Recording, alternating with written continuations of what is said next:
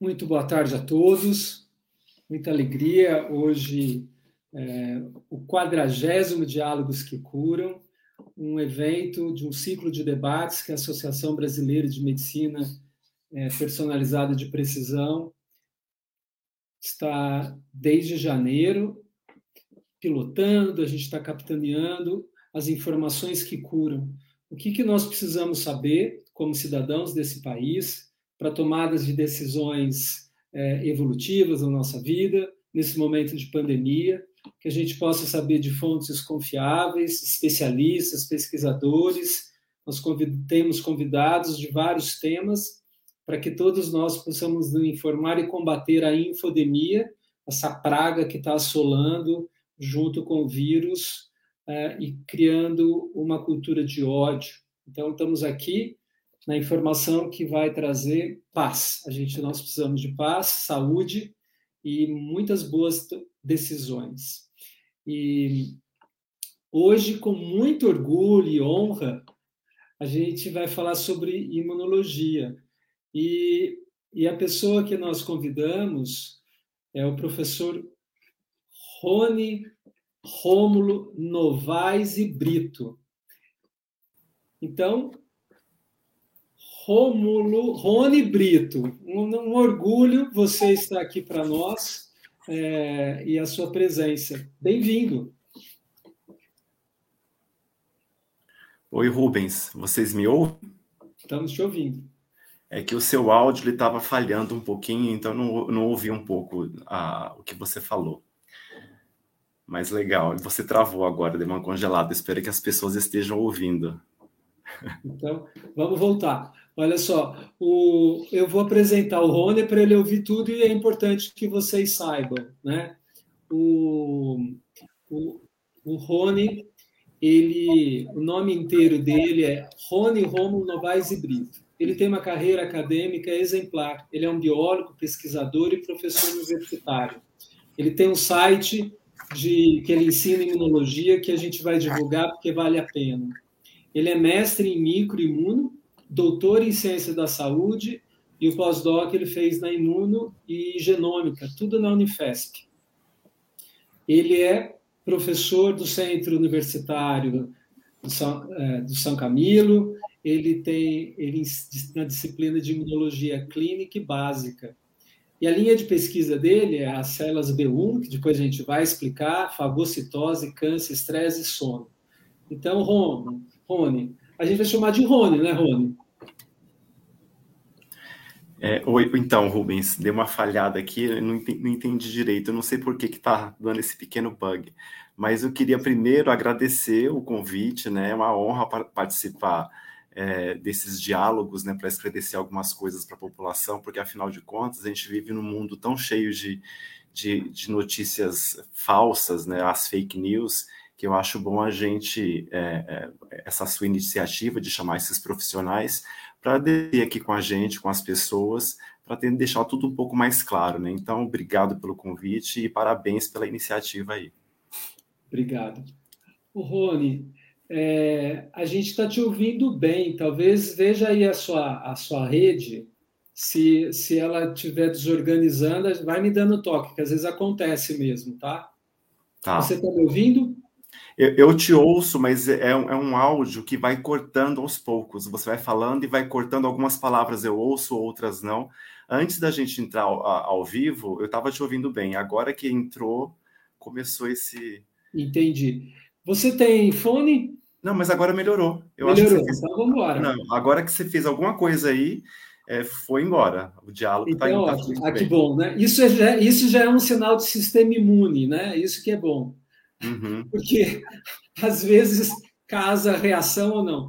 O Rony, conta pra gente, como é que você estava lá universitário e resolveu escolher biologia e foi fazer a carreira onde a gente se conheceu na Imuno, um dos melhores centros de imunologia desse país, né? Excelência da Unifesp. Sim, é, tudo começou de, desde, desde moleque, né? Eu sempre gostei muito dessa, dessa coisa meio biológica. Eu, eu morei, no, eu fui criado aqui no, na periferia de São Paulo e lá em casa, né? É, a gente tinha uma garagem que era um, um era no andar assim de cima, embaixo tinha um espaçozinho, né, que era meio que o meu QG ali, né? E na frente tinha um pequeno jardim. E ali naquele jardim eu, eu ficava, eu era criança ainda, né? Ficava vendo ali as formigas, os tatuzinhos, as aranhas, e, e pegava a aranha e guardava dentro de caixinhas e, e fazia brincadeiras ali com, esse, com esses bichinhos, com esses insetos, e sempre já gostando muito dessa, dessa coisa biológica. E aí eu, é, é, crescendo, né, fui é, tendo contato com as, com as disciplinas de biologia, primeiro no ensino é, médio, que na minha época chamava colegial, né, eu acho que na sua também, né, Rubens? É, e aí a gente vendo ali toda aquela parte biológica na escola, eu fui me apaixonando de uma tal maneira por tudo aquilo que eu, que que eu quis fazer isso da minha vida, né? Eu quis pesquisar é, mais a fundo esses mecanismos biológicos todos. E assim eu fui fazer o curso de biologia. E foi um, uma grata surpresa, porque eu acabei aprendendo várias outras coisas além da escola, né? E durante o curso a gente se depara com várias é, disciplinas diferentes, vários professores diferentes, e aliás, os professores, que são os nossos mestres, né, acabam sendo os nossos exemplos de vida. E aí, durante o curso de graduação, eu gostei muito das aulas de imunologia e das aulas de fisiologia. Eu lembro muito bem das, dessas duas disciplinas. E aí eu fiquei na dúvida, né, se eu ia fazer, porque eu saber que eu ia ser cientista, eu já sabia na faculdade. Eu já queria fazer isso. Aí eu só não sabia exatamente o que. Inclusive os meus alunos atuais, eles têm essa mesma dúvida e eu, eu é, geralmente comento, falei, gente, essa dúvida é super corriqueira, é assim mesmo. Não, não, não tenham é, grandes preocupações com relação a decidir o futuro de vocês, que vocês vão decidindo ao longo da graduação. Né? Tem algumas disciplinas que a gente gosta mais, outras que a gente gosta menos, e aí a gente acaba direcionando durante o curso de graduação, que é, que é o primeiro é o primeiro curso mais importante que a gente acaba fazendo. E a partir daí, né, é, fazendo a, a to, toda a disciplina de imunologia, fui conversar com o pessoal da Imuno, lá na Unifesp, que, na, que antes chamava Escola Paulista de Medicina. E eu lembro que eu falei inicialmente com a doutora Ieda, né, que ela ela estava, eu fui lá com a, com a, cara e com a coragem, né, não conhecia ninguém, e cheguei lá e falei, quero fazer um mestrado, e aí, como é que, quais são os, os, os pré-requisitos, o que é que eu preciso fazer? Aí, a princípio, ela não, não tinha ninguém, não tinha uma vaga para nem para acompanhar ali, né, um estudante novo. E aí eu voltei para casa, ah, não deu certo, mas depois de um mês eu voltei de novo. Aí eu liguei e falei, quem que é o chefe da disciplina? Era o professor José Daniel Lopes, na época. E aí falei com ele, e falando com o professor José Daniel, ele falou assim, olha, Rony, você pode é, começar a frequentar aqui a, o departamento, né, a disciplina de imunologia, é, e você pode escolher dois professores. Tem o Jorge Sabaga, que era médico, que é médico, e o professor Mário Mariano, e aí, nessa, eu, eu, o Mário não estava no dia, aí eu fui conversar com, com, com o Jorge Sapaga.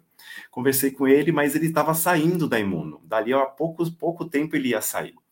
Aí nisso, fui conversar com o Mário. Falei com o Mário, o Mário falou assim: olha, rapaz, você pode vir, vem acompanhar a Ângela, né? Que a Ângela, na época, era a aluna de doutorado mais antiga que ele tinha, e eu comecei a acompanhar a Ângela nos experimentos, né? Dos hibridomas que ela fazia. E achei fantástico aquele negócio de fazer cultura celular, é, os camundongos, né, tudo aquilo. Então, foi assim que, que, tudo começou, né? E aí comecei o mestrado, o doutorado, aí não parei mais, né? E a gente estuda até hoje, né, Rubens? É isso aí, a gente tem que estudar. O, o Rony trouxe algumas informações que acho que é muito importante todos nós sabermos. O, a, a, Universidade Federal, né, a Unifesp, de São Paulo, ela tem a microbiologia e a imunologia, onde ele fez e onde eu fiz também, a pós-graduação, e é considerado o lugar de excelência no ensino de dessas, não só essa, mas essa, e essas pessoas são referência para a história da ciência do Brasil, a professora Ieda, o professor Daniel, já falecido, o Sabag é um oncologista que atua bastante, e a Ângela, eu acho que está aposentada já, né? A, a, é, o Mário Mariano. Ah, o Mário Mariano, isso aí. E o Mário que, falecido. é falecido também. E eu, eu, fui, eu fui acompanhar a Ângela, que era a aluna mais velha dele na época, e, né? E o Mário Mariano, que ele está dizendo, é o precursor da célula B1, que ele depois vai contar um pouquinho para a gente, que é uma célula. Então, E o hibridoma que a gente falou não é nome feio, é uma das grandes questões que a gente vai explicar e que é importante saber, que tem a ver agora com como a gente faz clone e produção de insulina e várias questões têm um pouco a ver com hibridoma. Então, acho que a gente já podia é, ir. O que, que é o sistema imune, né? É o nosso assunto hoje aqui. É o que, que é o danado do sistema imune, não é? É uma ótima pergunta para a gente começar a explicar. Então, geralmente eu começo, eu dou essa aula inicial quando eu, eu, quando eu conheço os meus alunos no primeiro dia, a gente já já tenta discutir justamente isso, né? O que, que é o sistema imunológico. Então, a gente ouve muita coisa na televisão, ainda mais atualmente, né? Que as pessoas ficam, é, por conta do, do, do, coronavírus, da pandemia que a gente está tendo aí, é, tem muita, muita opinião ali sobre o sistema imunológico e muita coisa não fundamentada, né?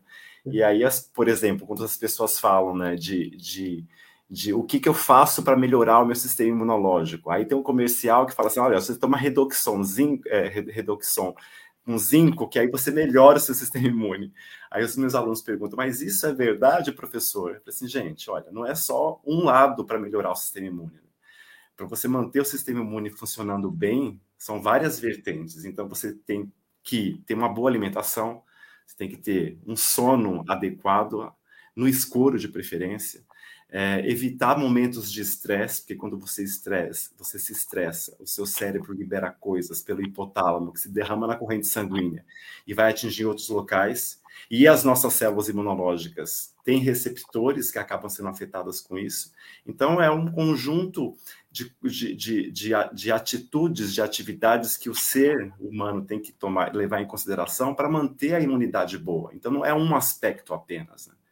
Então, mas vamos, mas, vamos, mas vamos voltar à pergunta inicial, né? O que, que é o sistema imune? O sistema imune é, fala-se muito em células, né? Mas além das células, ele é composto do que, basicamente? Então, ele tem alguns órgãos que que que está no nosso no nosso corpo que, que compõem o sistema imunológico. Esses órgãos eles são divididos basicamente em órgãos linfóides que a gente chama de primários e os órgãos linfóides que são chamados de secundários. Esses órgãos, aí fala assim, ah, por que, que um, é um é primário e o outro é secundário? É porque um veio primeiro que o outro? Não é exatamente essa a resposta. Quando a gente fala de órgão linfóide primário, são aqueles órgãos onde as células imunológicas migram para lá e vão fazer um processo de maturação. Né? Por exemplo, então eu tenho a medula óssea dentro dos nossos ossos, né? Nós temos lá a célula tronco, que dá origem a todas as células sanguíneas, que chamamos de leucócitos coletivamente, mas não é por, por conta dessa característica. Geralmente os alunos eles confundem, né? Ah, já que a medula óssea é um órgão linfóide primário, e por que, que, é, e por que, que é primário? Porque tem a geração de células lá? Não, porque o timo, que é um órgão que fica aqui no mediastino, próximo ao coração, ele também é um órgão linfóide primário. E o timo, a gente não vê geração de células. Então, as células não são geradas no timo. E o que é que o timo faz para ser considerado primário? Maturação. Então, células nascem na medula óssea, dentro dos nossos ossos, e elas migram para o timo, algumas, né, que são as células T, migram para o timo e lá fazem maturação. Então, os primários, para a gente começar a, a, a fazer uma distinção, é órgão linfóides, primário e secundário. Os primários fazem basicamente maturação. E a gente tem três órgãos que são assim. Quais são eles? Eu tenho a medula óssea, que é dentro dos nossos ossos. Eu tenho o timo e eu tenho também o fígado fetal. Só que aí, quando, quando eu falo sobre isso, eu gosto de frisar, é o fígado do feto. Porque depois que o indivíduo nasce, o fígado ele deixa de ser essa, de ter essa atividade imunológica. Então, ele, é, ele é apenas um órgão linfóide primário, enquanto nós somos fetos na barriga da nossa mãe. Então, fígado fetal. Por quê? Porque ele também faz processos de maturação de algumas células imunológicas antes do nascimento. Então, fígado fetal, medula óssea e timo. E aí a gente vai para os secundários, né? E o que, que os secundários fazem? Basicamente, os órgãos linfóides secundários, eles fazem respostas imunológicas mais direcionadas. Então, assim, se os primários acontecem o processo de maturação. O que é maturação? É deixar a célula pronta para trabalhar. Né? Quando a gente fala assim, ah, eu vou é, deixar um, um, abacate que eu comprei, por exemplo, para amadurecer. Então, eu comprei o abacate, ele está meio verde, eu deixo ele na fruteira para ele passar por, por, esse processo de maturação, ele vai para ele ficar pronto. E as células, elas também, quando elas são originadas na medula óssea, porque toda célula imunológica, ela aparece na medula óssea. Então, ela tem algum, alguns passos de maturação.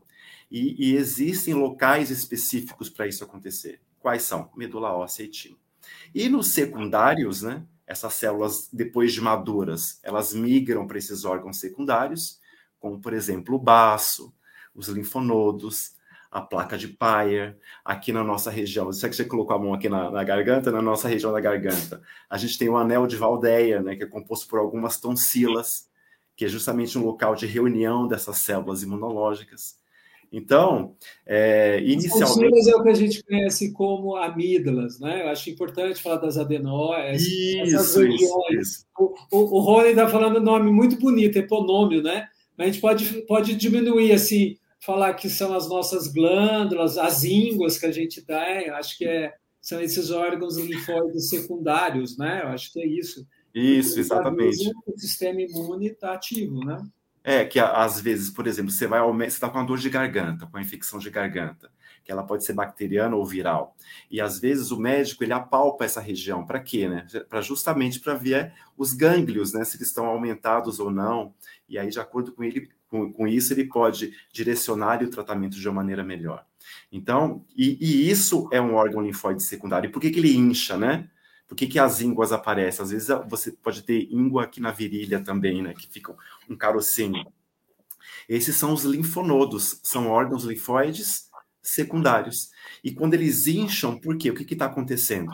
Está tendo uma resposta imunológica lá dentro. Então as células estão se reunindo lá, montando essa resposta, porque o indivíduo está doente, com algum, algum microorganismo infeccioso patogênico, e o nosso sistema imunológico, ele acaba vendo aquela célula bacteriana, por exemplo, ou a partícula viral, como não fazendo parte da gente. E como isso não faz parte da gente, as células falam assim, opa, isso aqui não faz parte de mim, isso não é próprio. Então ele passa a montar uma resposta para tentar tirar aquilo da gente. Outra coisa também que as pessoas se enganam, né, é, na nomenclatura, que eu acabo deixando claro isso nas aulas, é, é, é é que as pessoas acham que o sistema imune ele é um sistema que ele foi feito para defender a gente. E aí eu costumo falar assim, gente, o sistema imune, no processo de maturação, essas células elas não entram em contato com antígeno nenhum, que são os antígenos estranhos, né, com bactérias, vírus, fungos, protozoários. Essas células elas fazem um processo de reconhecimento do próprio. O, o, o que, que é esse próprio? As suas próprias células, as suas próprias proteínas, os seus próprios tecidos, os seus órgãos. E quando há esse reconhecimento do próprio, o que tem que ser feito é manter uma, um equilíbrio, manter a homeostasia. O que, que é a homeostasia? É o equilíbrio de todo o funcionamento biológico orgânico nosso. E o sistema imune ele faz isso, né? É um sistema que ele é altamente homeostático, ou seja, alguma coisa aconteceu de errado, o sistema imune vai lá e tenta recuperar e, e, e, arrumar aquilo. Por que, que eu não gosto do termo de defesa, né? Porque, por exemplo, você está na rua distraído, andando na Paulista ali, um dia ensolarado, como hoje, por exemplo, né? Vamos aproveitar o dia, e está distraído e bateu a canela no hidrante. Aí, digamos que você não teve rompimento da pele. Se não houve rompimento da pele, eu não vou ter a entrada de micro-organismos. Concordam? Então. Só que algumas células morreram ali, porque você bateu, é, ficou roxo, porque teve extravasamento de sangue. E essas células, que são suas próprias células, elas entram no processo de morte celular. E depois de um tempo, né, que tá, primeiro fica roxa, vai ficando aquela cor cada vez mais bonita, né, Rubens? Aquele verde meio amarelado, aquela coisa esquisita, e chega um momento que aquele, aquele roxo da tua pele, ela some. O que é que vocês acham que, que resolveu esse problema do, do machucado que estava roxo ali? Foi o sistema imunológico. Né? Ou seja, e não teve nenhum microorganismo. Então, ele, o, sistema imunológico ele não está nos defendendo de nada. Ele está fazendo o quê? Um reparo de uma lesão no tecido que eu tive para manter o quê? A homeostasia, o equilíbrio daquele tecido. E aí, quando a gente fala que ele nos defende, por exemplo, tem uma infecção bacteriana na garganta, ou viral. Aí o sistema imune vai defender a gente? Não é que ele vai defender, ele não faz o reconhecimento daquele vírus, daquela bactéria, daquele protozoário, como fazendo constituição do seu corpo. Então, se isso não é, não é, não é próprio, isso deve estar aí por, por engano. Então, aí sim ele passa a montar, montar uma resposta imunológica contra esses bichinhos, esses germes, que são os micro-organismos. Perfeito. É, acho que a gente pode voltar em dois temas que você citou, hum. que é a tolerância e é, a maturação, no sentido só de aprofundar, só para pra, as pessoas que estão chegando agora trazer. Ah. Então, para facilitar, eu vou ver se eu conseguir pegar a, a aula aqui do, do Rony. Era uma vez, a gente era uma célula única, era o probionte, né? Era, era, né, a gente não tinha ninguém, aí de repente começou a surgir outras é, populações de, de células, a gente foi evoluindo e fomos criando situações para saber o que, que é meu e o que, que não é meu. É isso que o Rony está dizendo. Então, cada indivíduo tem uma condição que é o sistema imunológico, que o Rony vai trazer para a gente, que é muito dele só. Então, a gente tem várias é, maneiras de a gente discriminar o sistema imune, mas o mais importante, principalmente quando vai fazer transplante de órgão, né? A gente vai aprofundando. Então, o quanto mais parecido, menor chance de rejeição. Isso tem a ver com a tolerância. Então, a tolerância é, tem muito a ver assim, eu sou intolerante ao outro e só posso ser tolerante a mim? Tem alguma coisa a ver com saúde mental isso? Então, a, toler a tolerância, né, são, são processos que o sistema imunológico faz, que as nossas células sofrem, justamente para que elas tolerem o que é próprio, né? Porque elas não podem se rebelar e falar assim, não, não gosto dessa célula do fígado, e vai lá e mata a célula. Que isso? Aí o fígado para de funcionar. Ou eu não gosto daquela célula da pele, vou produzir um anticorpo contra aquela célula. Isso pode acontecer? Não. Então, a parte de tolerância é que é, as nossas células imunológicas elas precisam ser tolerantes aos nossos, aos nossos componentes do, do nosso corpo, as nossas células, nossas proteínas, nossos tecidos, porque se assim não, não ocorrer, isso gera um problema maior, né? Que, que aí são os problemas das doenças autoimunológicas. Né? Como exemplo, tem aí o lúpus eritematoso sistêmico, tem a artrite reumatoide, tem a síndrome de Sjögren, tem a psoríase também, que é uma doença autoimunológica. Exatamente. Então a gente tem essas doenças, por quê? Porque houve, é, é, não, a gente não teve uma, um, um, mecanismo de, tole, de tolerância funcionando bem. E aí, quando essas células escapam do mecanismo de tolerância, ela pode ir para a periferia, né, que, que, a gente fala que ela vai para a corrente sanguínea, e a partir daí, por algum estímulo, por alguns estímulos, ou um apenas, essa célula pode se rebelar. Por exemplo, a infecção viral. Se eu tenho uma, uma infecção viral, por mimetismo molecular, o que é mimetismo? Uma proteína do vírus pode ser muito semelhante a uma proteína nossa.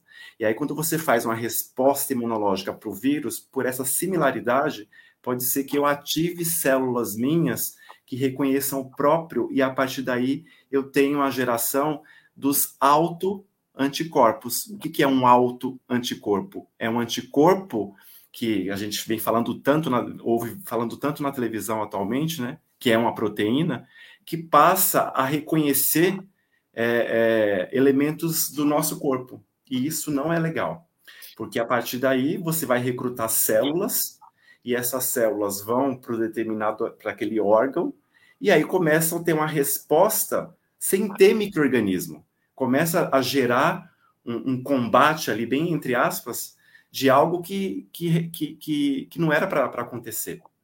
Então é, o processo de tolerância que acontece ele é muito ele é muito fino. Para a gente ter uma ideia, o processo de tolerância das células T que são células bem, bem é, importantes do nosso corpo, elas são fundamentais na resposta imunológica.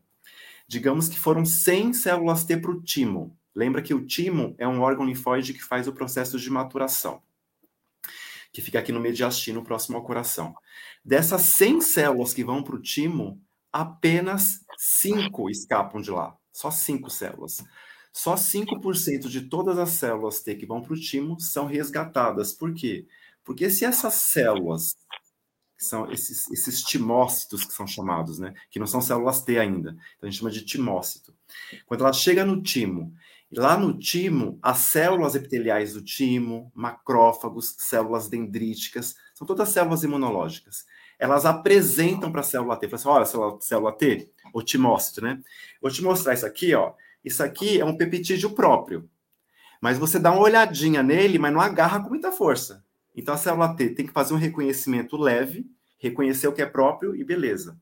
Agora, se essa mesma célula T faz um reconhecimento muito forte de, desse peptídeo próprio, dessa molécula que é minha, automaticamente essa célula entra num processo de morte celular, que é, que é o processo de apoptose. Então, para que não haja dúvida, né, é melhor você matar uma célula dentro do timo, que você não sabe ou não se ela vai ter uma reação autoimunológica fora do timo, é melhor que a gente mate ela lá dentro do timo do que ela saia do timo com essa dúvida: será que eu vou ser uma célula que eu vou prejudicar o meu hospedeiro? Eu vou prejudicar esse corpo? Então, é, é muito fino isso. E mesmo assim, as doenças autoimunológicas elas aparecem. O, o Rony está dando uma aula cheia de. Está completa aqui, eu vou, vou dando umas voltinhas só para a gente fixar. Uhum. Então, o Rony está dizendo. Primeiro, eu queria saudar o Carlos Ferrara Júnior, o pró-reitor acadêmico. Bem-vindo, Carlos, um amigo pessoal, e uma honra você estar tá aqui com a gente. Abraço, é, Carlos. É, o, a tolerância que o Rony disse é o que nos constitui o que nós somos. E é lá dentro do período fetal que, como ele já disse para a gente, o fígado, o timo e a medula óssea são os órgãos que vão diferenciar. Mas o timo tem uma importância para essas células T que ele está trazendo aqui. Então, na realidade, ele está nos dizendo assim que lá dentro, ou você é bem carimbado e você a célula se reconhece nessa região de maturação lá no timo, a gente vai voltar, por isso que a gente vai voltar nessa história de maturação, e é esta que vai levar para o resto da vida a nossa identidade biológica, a nosso tipo, é, o nosso tipo imunológico, inclusive as doenças. E quando tem falha lá no timo, principalmente lá, a gente tem algumas doenças imunológicas, como a autoimunidade.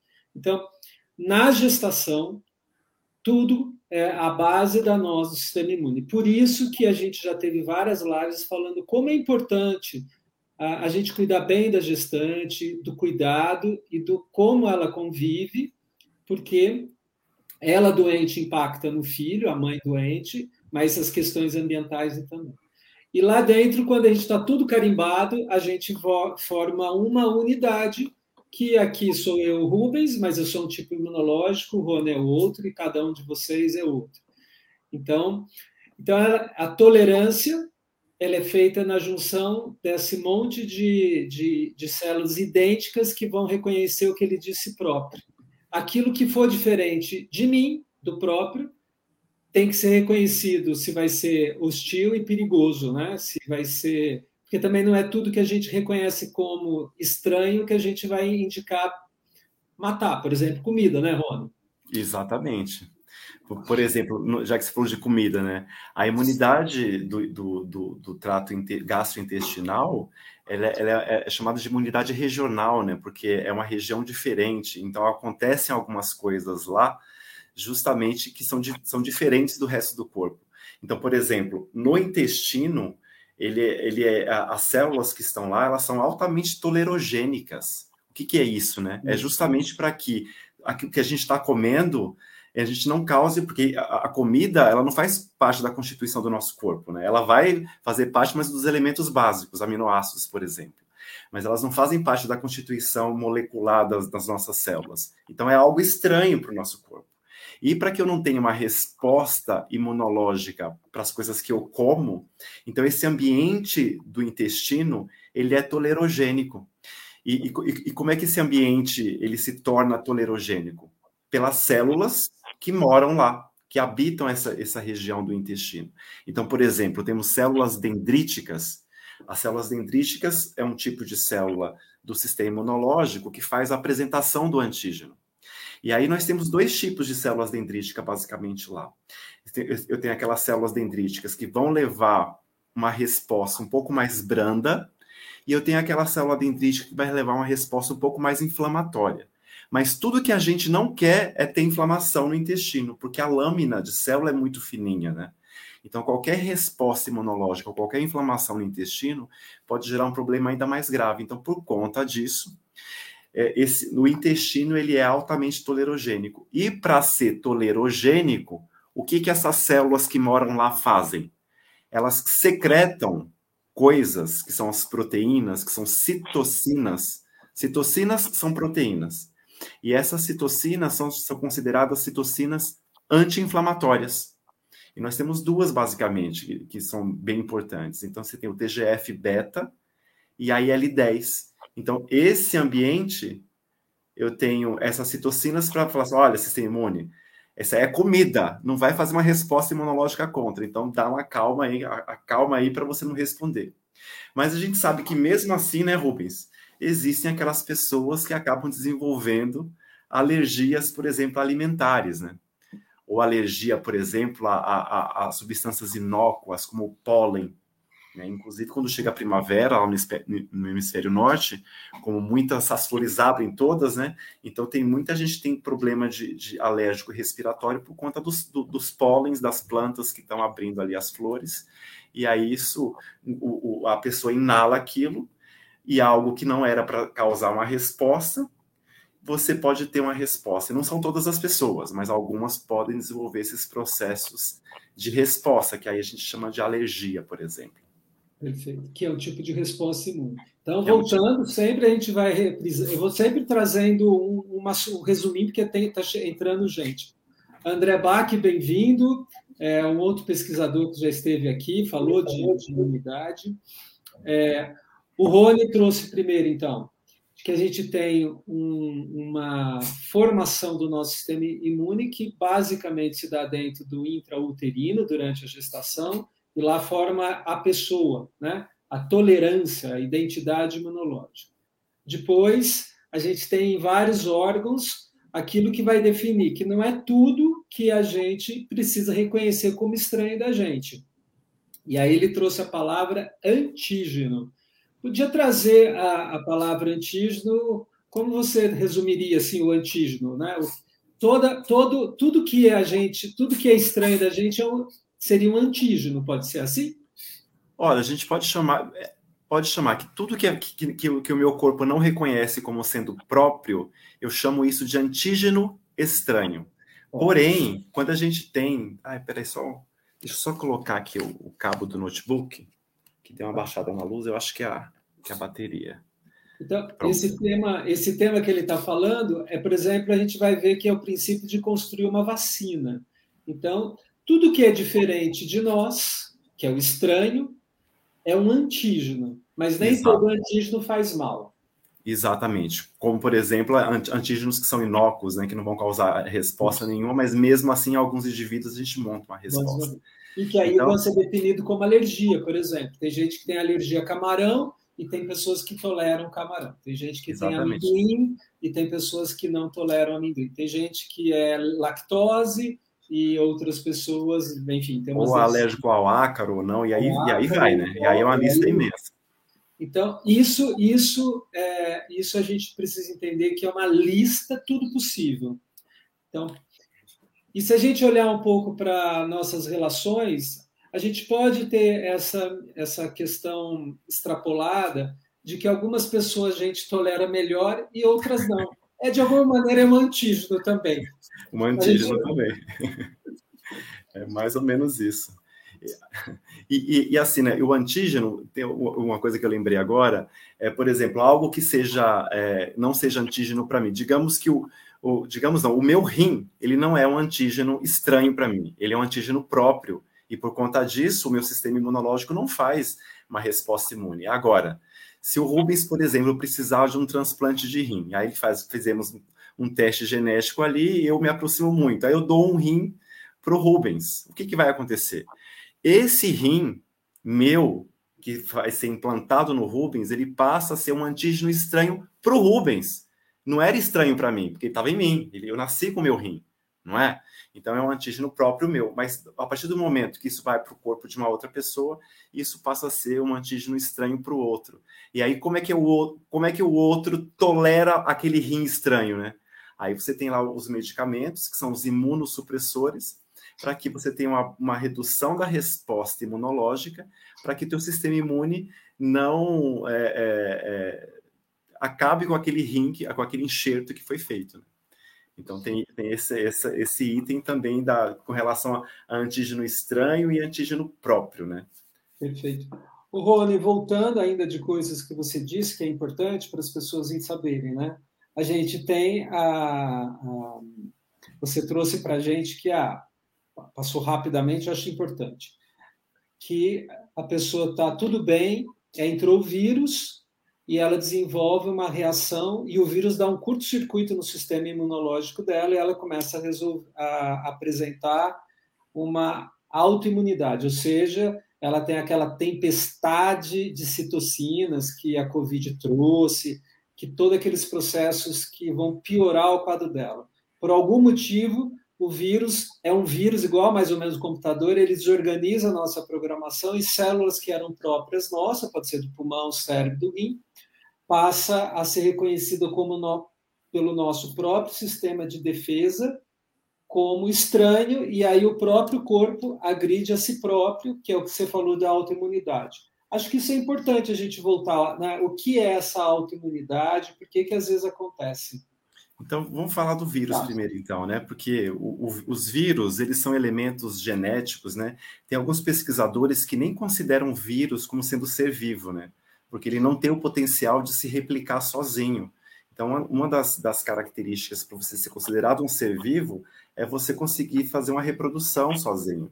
Por exemplo, bactérias. Você pega a bactéria, coloca a bactéria em meio de cultura, essa bactéria, se tem o, o, o, os meios e temperatura de pH e etc., ideais para essa bactéria, ela começa a crescer e se desenvolver.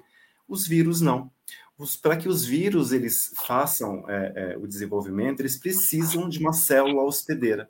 Então, eles entram nas nossas células. E aí, aí, aí tem uma, uma quantidade muito grande de vírus que entram em diferentes células. Por exemplo, célula, os vírus é, é, do HIV, ele entra nas células TCD4, que são células imunológicas. O, o, coronavírus, o vírus da gripe, eles invadem as células do sistema respiratório. É, e assim cada infecção viral ele vai ter um, uma, um tropismo para um determinado tipo de célula. E a partir daí, né, o que, que pode acontecer? Quando eu tenho a presença do vírus, eu preciso ativar o sistema imunológico. Esse sistema imunológico, o que ele faz? A célula dendrítica, que é a célula que apresenta o vírus para outras células, ela capta esse vírus.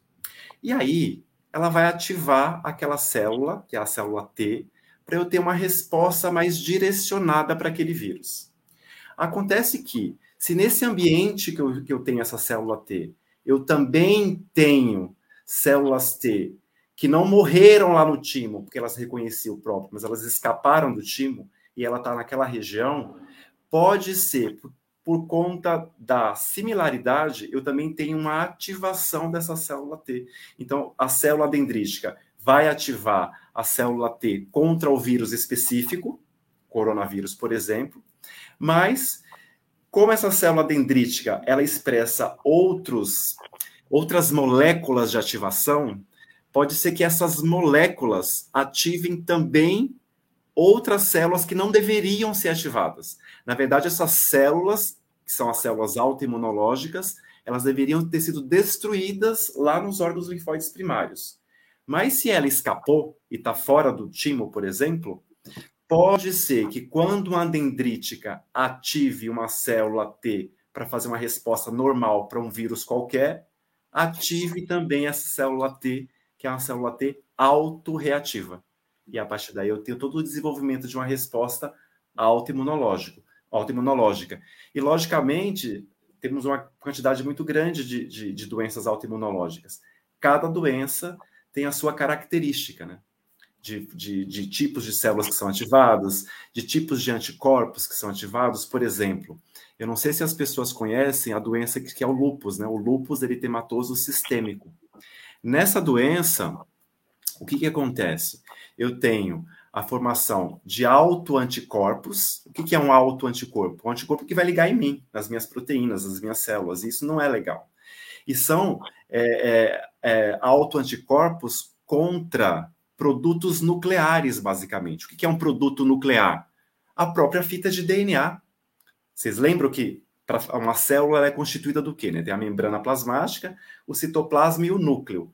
No núcleo da célula, a gente encontra nossa informação genética. Tem a fita de DNA lá dentro. E na doença, o lúpus, o lúpus eritematoso sistêmico, eu tenho a formação de autoanticorpos contra DNA, por exemplo. Não só contra DNA, mas contra outras proteínas do núcleo.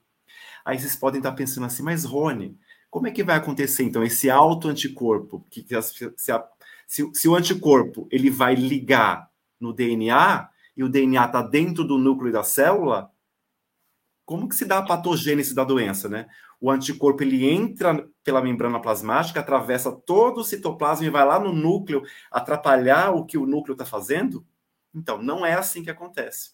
O que acontece é que muitas vezes a gente tem morte de células no nosso corpo, ou por necrose, ou por apoptose, e acontece que a gente pode encontrar é, material nuclear na nossa corrente sanguínea, nos nossos tecidos. E aí, esses anticorpos, né, que reconhecem o DNA, eles ligam nesses pedaços de DNA da célula que morreu e começa a fazer um monte de ligação de, de vários anticorpos a, esses, a esse monte de DNA e forma uma maçaroca de anticorpo é, é, que reconhece DNA mais esse, esse material todo. E isso está onde? Na corrente sanguínea. E os, e o, os rins, né? Eles fri, filtram o sangue. Quando esse sangue, com esse imunocomplexo que a gente chama, se deposita no rim, o que, que acontece? Ele não é filtrado, porque ele é grande, e isso leva a uma inflamação renal. Por quê? Porque o anticorpo ele acaba recrutando, vai chamando outras células imunológicas para migrarem para o rim. E a partir daí, esse monte de célula no rim, célula imunológica, tendo uma resposta inflamatória ali, uma glomerulonefrite, por exemplo, eu posso ter uma lesão renal por conta do aparecimento desses autoanticorpos, que são anti-DNA, por exemplo. Então, aqui eu só dei, só dei um exemplo de uma doença. Mas aí as características de, de, das doenças autoimunológicas elas vão variando de acordo com, com a característica de cada doença. Perfeito. Acho que agora a, a, a interessante, Diná fez bem-vinda, Diná, obrigado pela pergunta. É, ela fez essa pergunta: as doenças autoimunes então podem demorar anos para se manifestarem? Sim, sim. Elas, geralmente as doenças autoimunológicas elas, elas têm é, a, tem, um, tem um background genético, né? Então, geralmente você tem lá os fatores genéticos, genes envolvidos em autoimunidade, que eles podem é, ser. É, eles são silenciados, eles podem ser acordados em, a qualquer momento ou no seu nascimento, ou alguns anos depois, ou depois de velho, já depois de você está com 30, 40, 50 anos, você pode ter o desenvolvimento dessa doença. E aí o que, o que tem de interessante nisso, inclusive, né, é que 50% das doenças autoimunológicas que aparecem, você não, não, não consegue é, é, é, é ter um, um, o que foi que desencadeou aquela doença. Então, tem muitos relatos para esclerose múltipla e lupus mesmo, que as pessoas passaram por um período de estresse muito grande e a partir daí desenvolveram a doença autoimune. Então, são vários gatilhos que podem acontecer para que essas doenças apareçam. Então, não é simplesmente assim, ah, eu, eu tenho o gene da autoimunidade que pode ser que ele é, deixe de estar silenciado e a partir daí ele, ele ele se movimenta, né? E, e, a partir daí começa a doença autoimunológica. Não, pode ser um fator do meio ambiente que você está, e a partir daí, esse, esse fator do meio ambiente interagindo com as suas células. E com o teu estado emocional também, por exemplo, pode ser que você libere coisas na tua cachola que vão distribuir pela tua corrente sanguínea. E como a gente não sabe o funcionamento de tudo ainda, pode ser que muitos desses fatores ativem essas doenças e acordem esses genes. Perfeito. E, E aí, e aí tem toda a parte de epigenética também, né? Que aí o, o Rubens sabe muito mais que eu. Não, a gente fica na imunogenética só. Mas olha é. só, eu acho só fazer uma revisão, porque a pergunta foi: você já trouxe a aula perfeita, né? Você está falando, a gente está tá todo mundo numa revisão ótima aqui, mas só fazer síntese. Primeiro, o Rony está dizendo que a autoimunidade ele pode acontecer em qualquer momento, inclusive intraútero, né? Contra sangue fetal, sangue da mãe, né? Já tem algumas questões que já vão causar. E ao longo da vida, a gente falou do vírus que causa doenças autoimunes. E a segunda, ele já trouxe para a gente as causas ambientais, o que come, como você dorme, essas questões vão desorganizando a nossa vida. Mas a Covid eu achei que foi um sistema muito bom, porque ela está atual e é o que muda. Uma pessoa que está íntegra em tese, mas ela, o vírus desorganiza e o corpo, ao invés de agredir o vírus, começa a agredir a si próprio. Segundo, que cada célula do, tem uma célula especificidade, então, para quem tem tiroidite de Hashimoto, vai ter os anticorpos, ele disse do anti-DNA, mas tem antitiroglobulina, tudo tem um nome que vai falar e especificar qual é aquela doença. Então, esclerose múltipla é células nervosas e aglomerulonefrite, os glomérulos da, do rim. E essas são essas condições que é o alvo que aparece mais. E esses imunos complexos a gente está sempre em busca de tentar discriminar, mas eles é mais ou menos eles intoxicam aquela pessoa e é o sistema imunológico nesse curto-circuito que ele falou e vai levando cada vez mais um prejuízo. E talvez já pode entrar a, a Sueli. Bem-vinda, Sueli, obrigado pela pergunta. Por que, que a imunidade é mais fraca, então, no idoso? Então, porque quando a gente vai adquirindo uma certa idade, né, as nossas células elas vão envelhecendo, né? Então você passa a ter uma geração menor de células imunológicas também. Inclusive a maturação ela passa a ser um pouco mais prejudicada também, porque inclusive o timo, quando a gente nasce, o timo ele já está pronto, né? E conforme a gente vai envelhecendo, o timo ele vai atrofiando.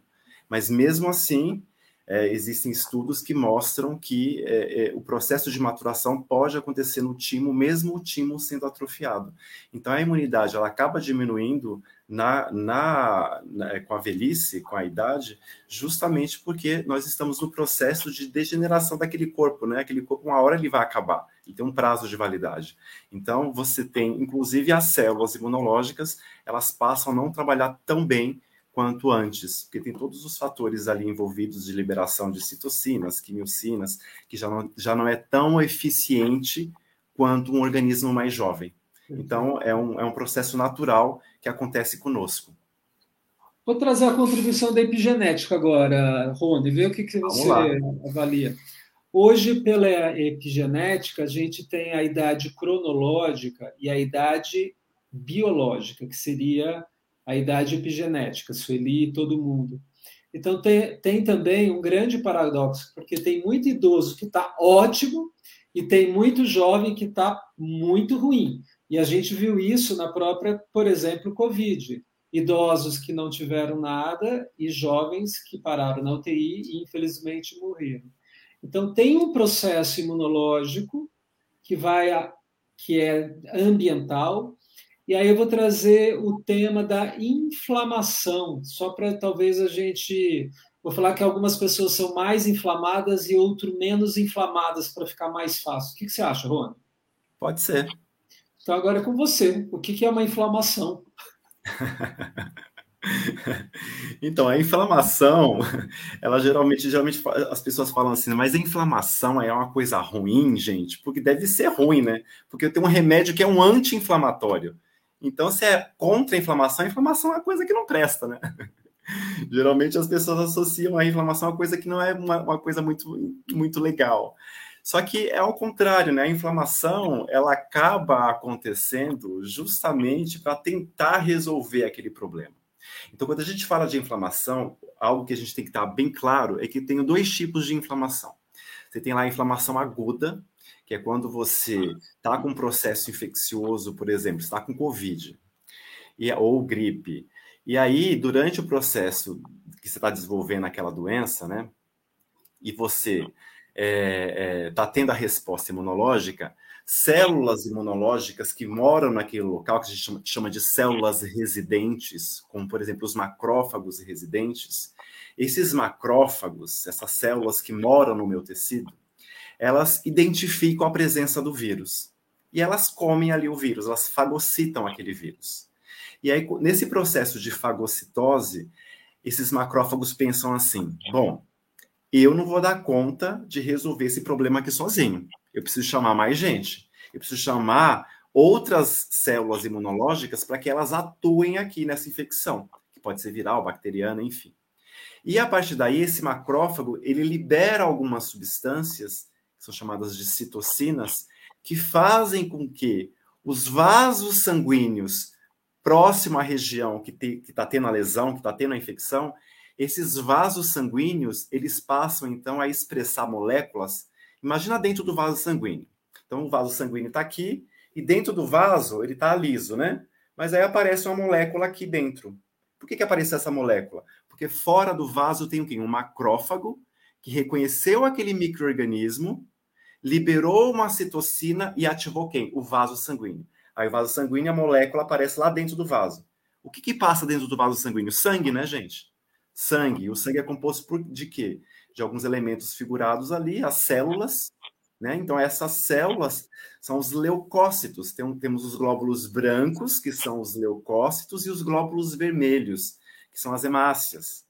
E os leucócitos são as células imunológicas, esses glóbulos brancos. Então, o que, que acontece? Quando o macrófago lá sozinho liberou aquela substância para ativar o vaso sanguíneo, a célula que está passando dentro do vaso sanguíneo, que está no sangue, tem uma molécula ali, ela para. Então ela se enrosca ali naquela molécula. Então ela dá uma enganchada naquela molécula e ela passa de dentro do vaso para fora do vaso. Esse processo todo é chamado de recrutamento leucocitário. E esse é o início da inflamação. Porque aí você vai ter o quê? A presença dessas células imunológicas residentes que já moravam lá, elas chamam outras células, outras células chegam nesse local da infecção, do processo infeccioso, e no processo de eliminação daquele microorganismo, essas células liberam outras substâncias. Essas substâncias são chamadas de citocinas pró-inflamatórias. O que é pró-inflamatório? É que leva à inflamação. E a partir daí você tem um tecido inflamado. E o tecido inflamado ele apresenta algumas características. Então você tem vasodilatação, os vasos eles estão mais fininhos, eles aumentam o calibre porque ele vasodilatou. Eu tenho também o processo de eritema, fica vermelho o local que está que tá, que tá, que tá inflamado eu tenho o inchaço, né? Se fica inchado, por quê? Porque teve extravasamento da parte líquida do sangue, que é o plasma. Esse plasma saiu, fez aquele inchaço. Então, eu tenho algumas características da inflamação. Então, geralmente, a inflamação, ela começa por quê? Porque alguma coisa não está muito legal ali. Alguma coisa está errada. Pode ser a presença de um microorganismo ou simplesmente quando eu tive um trauma, bati a minha perna em algum lugar, algumas células morreram vai ocorrer um pequeno processo inflamatório naquela região, justamente para que, é, é, depois de um tempo, é, aquelas células que morreram ali por conta dessa batida, desse trauma que você sofreu, isso não exista mais. Então, depois do processo inflamatório, o que a gente espera é que tudo aquilo já tenha resolvido. E por que, que a gente toma o anti-inflamatório, já que o Rony falou que a inflamação é uma coisa legal para a gente, que é o sistema imunológico que está que que que, que, que tá ali para resolver aquele problema, para voltar à homeostasia, né? Para voltar ao equilíbrio. A gente toma o anti-inflamatório justamente para diminuir os efeitos da inflamação. Porque a inflamação, é bom combinar, né? Inflamação dói, né, gente? inflamação dói. Então, você precisa tomar algo para diminuir um pouco esses efeitos todos. E aí, diminuindo a inflamação, você diminui os efeitos que a inflamação os efeitos maléficos, né, prejudiciais que causam no indivíduo. Então, a inflamação que há, como, como eu estava falando no começo, quando ela é aguda, ela é muito bem-vinda para a gente, porque aí você tem um processo infeccioso que aí você tem um pico de inflamação, depois que você resolve aquilo, os micro-organismos sumiram, você tem o quê? Uma diminuição da inflamação. Agora, o problema é quando essa inflamação ela cronifica. Porque na, na inflamação crônica, como por exemplo, ah, exemplos de inflamação crônica, doença autoimunológica. Por quê?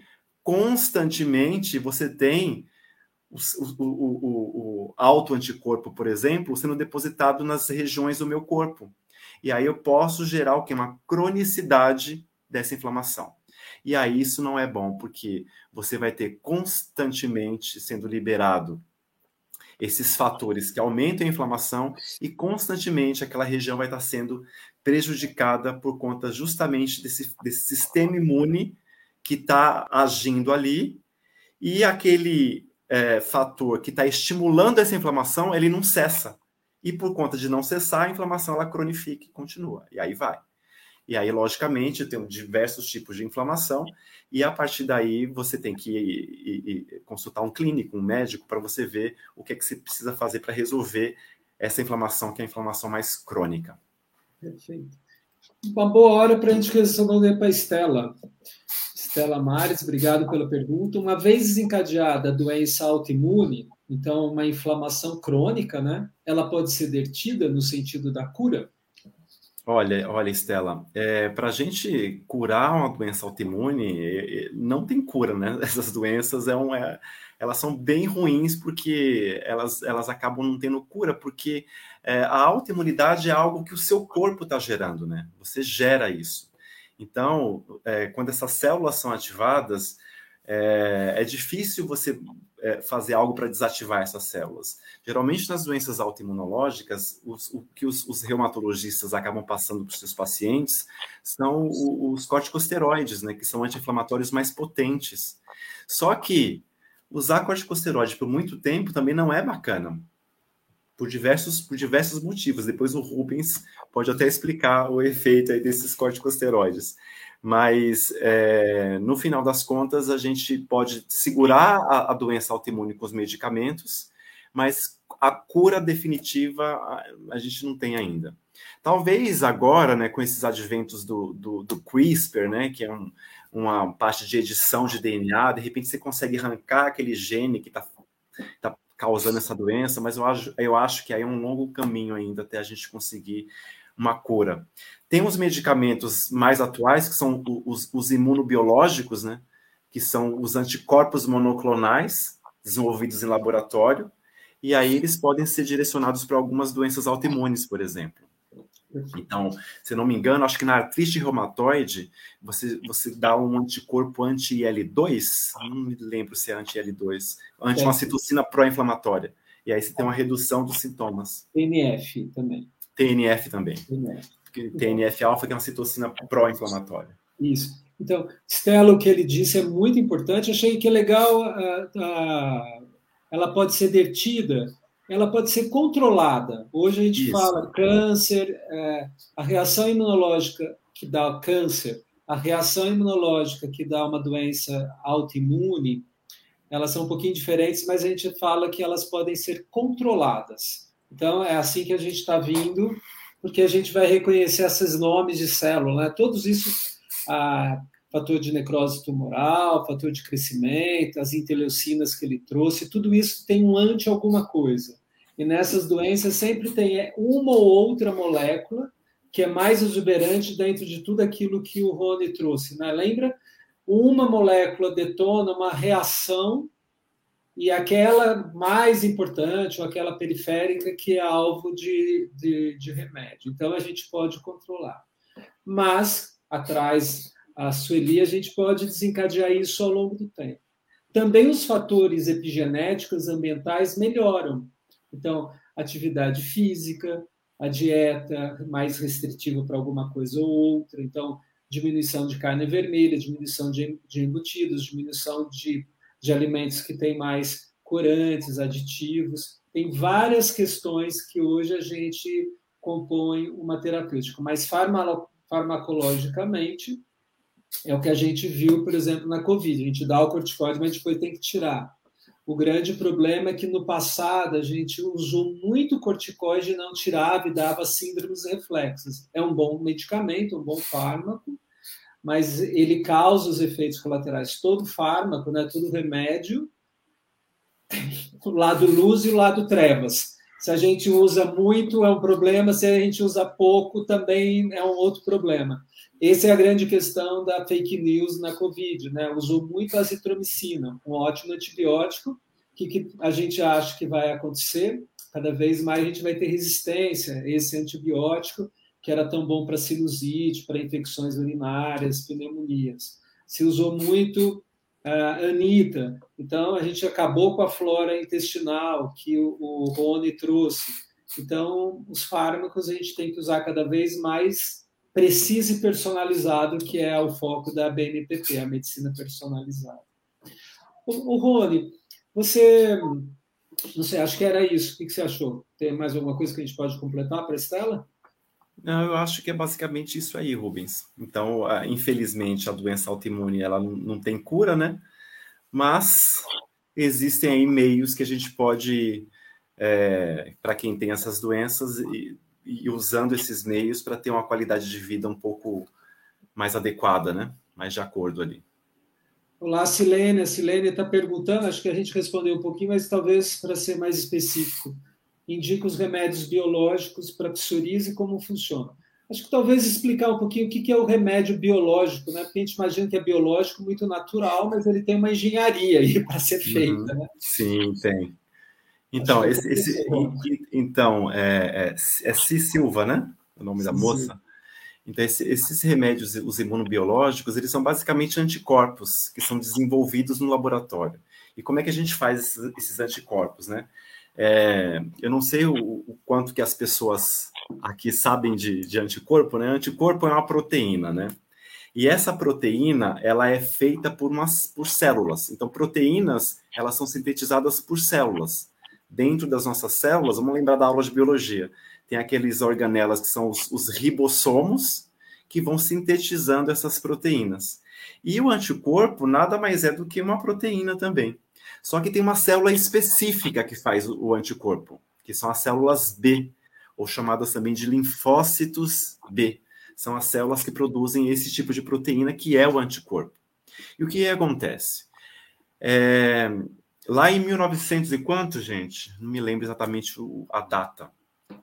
Mas é, um, um, dois, dois pesquisadores, eles falaram assim, bom, esses anticorpos produzidos pelas células B, pode ser que a gente consiga fazê-los, produzi-los em laboratório, mas para que eles não morram, para que essas células B não morram in vitro, né? Isso em cultura, a gente tem que dar algum jeito para essa célula ficar viva. O que, que a gente vai fazer?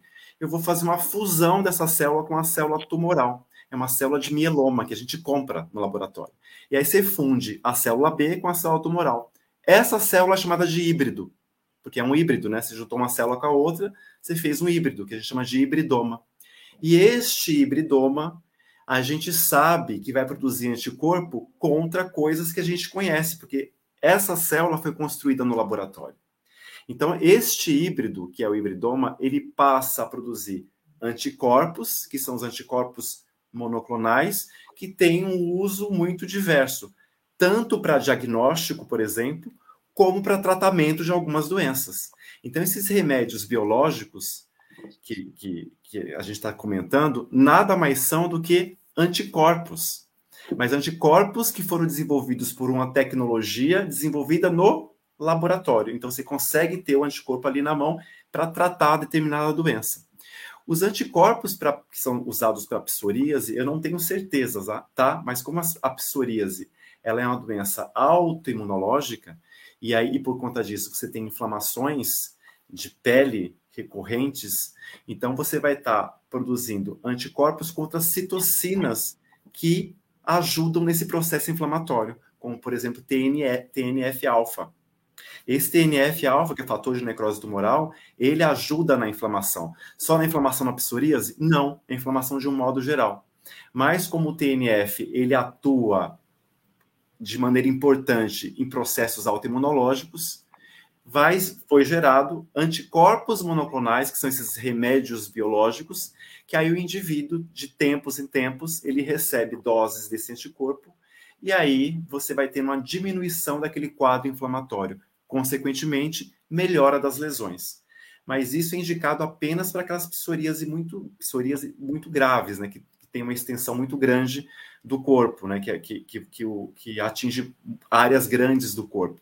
Então, quem vai avaliar se você precisa tomar um, um, um remédio biológico, um, um, medicamento imunológico, vai ser o teu clínico. Ele vai te avaliar e falar assim, olha, você é um caso que você precisa de, de é, tomar um remédio imunobiológico porque as suas lesões são muito graves. Agora, se você tem uma lesão de psoríase, que é muito, muito, muito pequena, aparece é, poucas lesões na cabeça, por exemplo, ou, ou, ou, até mesmo a psoríase gutata, né, que é em forma de gotas, que são pequenas manchas que você aparece na pele de inflamação, dependendo do grau, não é o caso de você usar um remédio é, biológico.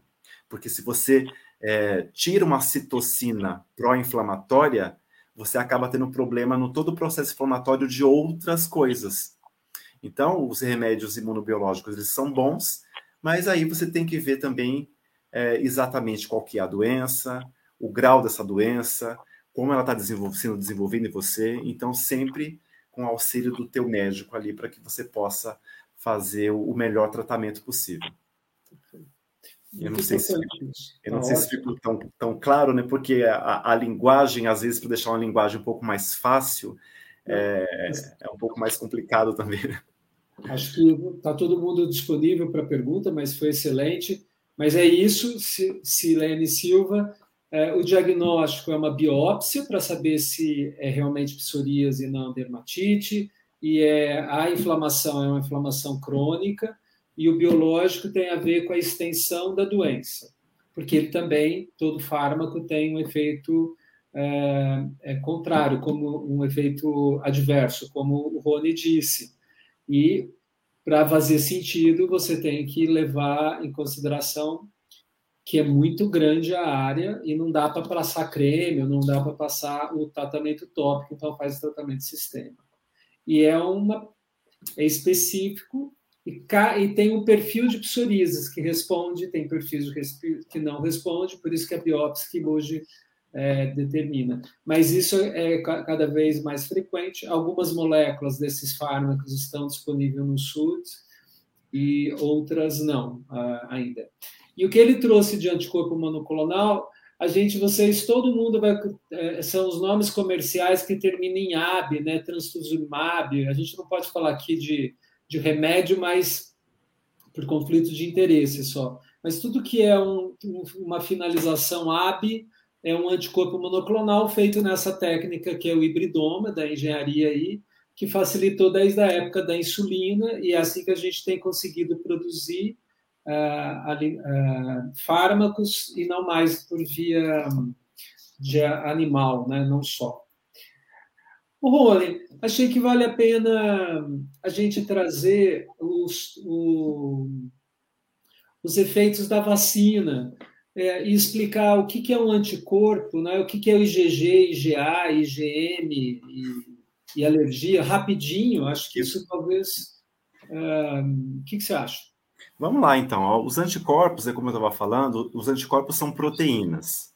E essas proteínas são produzidas por células específicas, que são as células B, ou linfócitos B. E aí, os anticorpos, eu tenho eles de cinco tipos, basicamente, que vocês já devem ter ouvido na televisão, inclusive, né?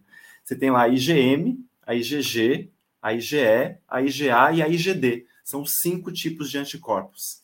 E aí, sempre no início das infecções, qual que é o anticorpo que você detecta inicialmente? Né? Que fala assim, ah, você está com IgM, você está com IgG. E por conta de, da, da, detecção desses anticorpos no teu organismo, você sabe mais ou menos a fase da tua doença. Então, digamos que você vai fazer um exame, sei lá, para hepatite B ou para mesmo para COVID, um teste sorológico para saber se você está ou não com aquele anticorpo. Então, se você acha IgM na tua circulação sanguínea, isso indica o quê? Que essa infecção é uma infecção recente. Por quê? Porque as células B, no seu processo de maturação lá na medula óssea, a primeira é, o primeiro anticorpo, né, que a gente pode chamar anticorpo ou imunoglobulina. A primeira imunoglobulina que a célula B aprende a fazer é a IgM. E essa IgM, ela não é tão funcional quanto a IgG, por exemplo. Mas quando eu estou tendo um processo infeccioso, o nosso sistema imunológico é tão perfeito, né, que ele, ele fala assim, olha, eu sei que essa IgM, ela não é tão boa quanto a IgG, mas é melhor que você tenha uma IgM aí, que já vai grudando nesses vírus para dar uma, uma, segurada no vírus, do que não ter nada, porque para fazer uma IgG demora alguns dias, que é a resposta imune adaptativa, né, que a gente chama. Então, inicialmente, você vai ter isso para qualquer doença, tá, gente? Isso pode ser é, é, é, qualquer doença é, infecciosa, a gente sempre, seja, seja hepatite, covid, gripe, é, Não, tuberculose, toxoplasmose, o que for. Se você faz o, o, diagnóstico inicial e você vê IgM, isso indica o quê? Você está no começo da infecção. Agora, se já passaram alguns dias e já teve tempo do seu organismo também fazer a troca da classe, né? Ela passa a deixar de produzir IgM e passa a produzir IgG. Se você encontra no seu exame sorológico IgM e IgG, isso significa que você já passou alguns dias daquela infecção e você já está em, em momentos de resolução daquela infecção. Agora, uma terceira possibilidade é Fazendo o teste sorológico, você pode encontrar apenas a IgG. E isso significa o quê, né? Isso significa, muitas das vezes, se eu tenho só IgG, isso quer dizer que você já teve todo aquele processo de doença, ou você está no final da doença, ou você já não tem mais aquela doença. Por quê? Porque a IgG ela é formada depois de alguns dias. Então, inicialmente, você tem a formação da IgM, que é um anticorpo que vai dar, vai dar aquela segurada inicial no microorganismo, né, para ele, ele, ele não, não se espalhar tanto. E aí, não é tão funcional quanto a IgG, mas nesse passo, a célula B está se preparando para fazer a IgG. Quando ela está pronta, essa IgG ela é liberada, e aí, por um tempo, eu tenho junto comigo a IgM e a IgG. E aí, depois de um tempo, a IgM ela deixa de ser produzida e a gente vai produzir apenas quem? A IgG, que é mais eficaz, mais eficiente e resolve melhor o problema. Agora, as outras imunoglobulinas, os outros anticorpos, a gente falou só desses dois, né? Eu falei da IgM e da IgG. As outras, por exemplo, a IgA. A IgA é uma imunidade mais regional. A IgA está presente nas nossas mucosas. Então, no nosso intestino, por exemplo, tem uma grande quantidade de IgA tem uma estimativa que a gente secreta diariamente no intestino 5 gramas de IgA.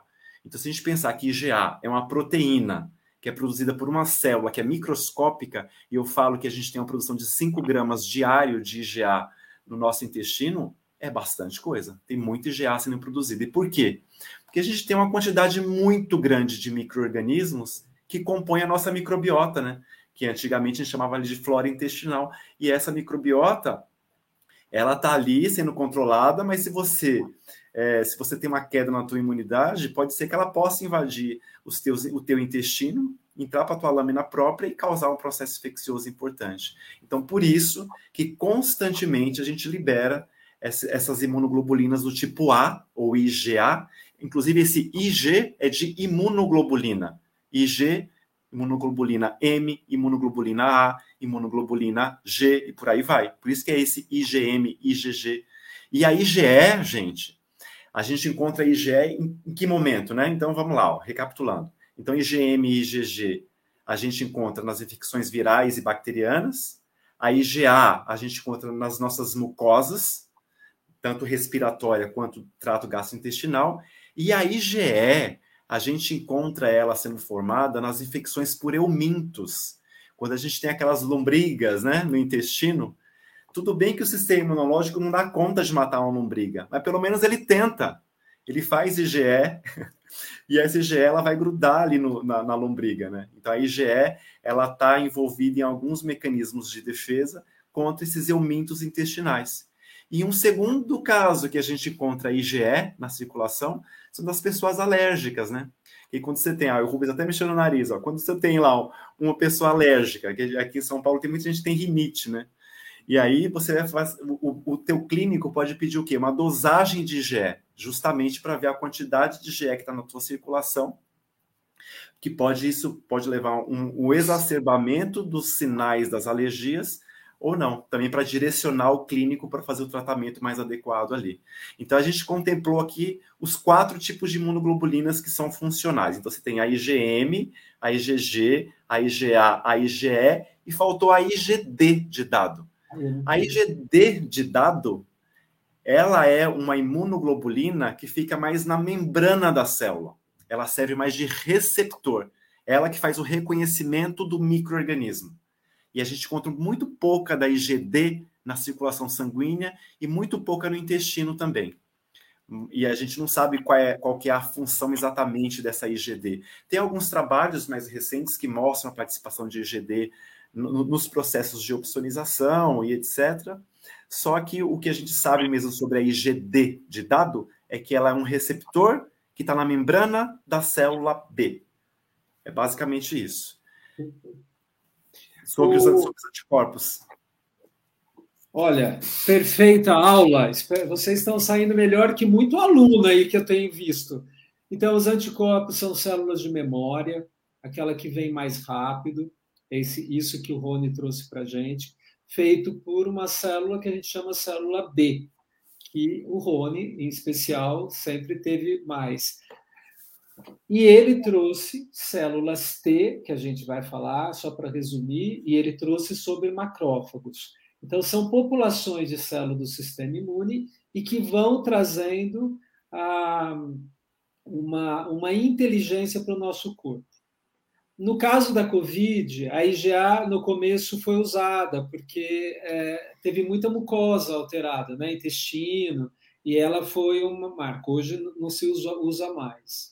E hoje, para a gente saber se a gente está bem ou não em relação a algumas doenças, porque algumas pessoas recebem vacina, mas não têm imunidade, a gente dose IgG e IgM.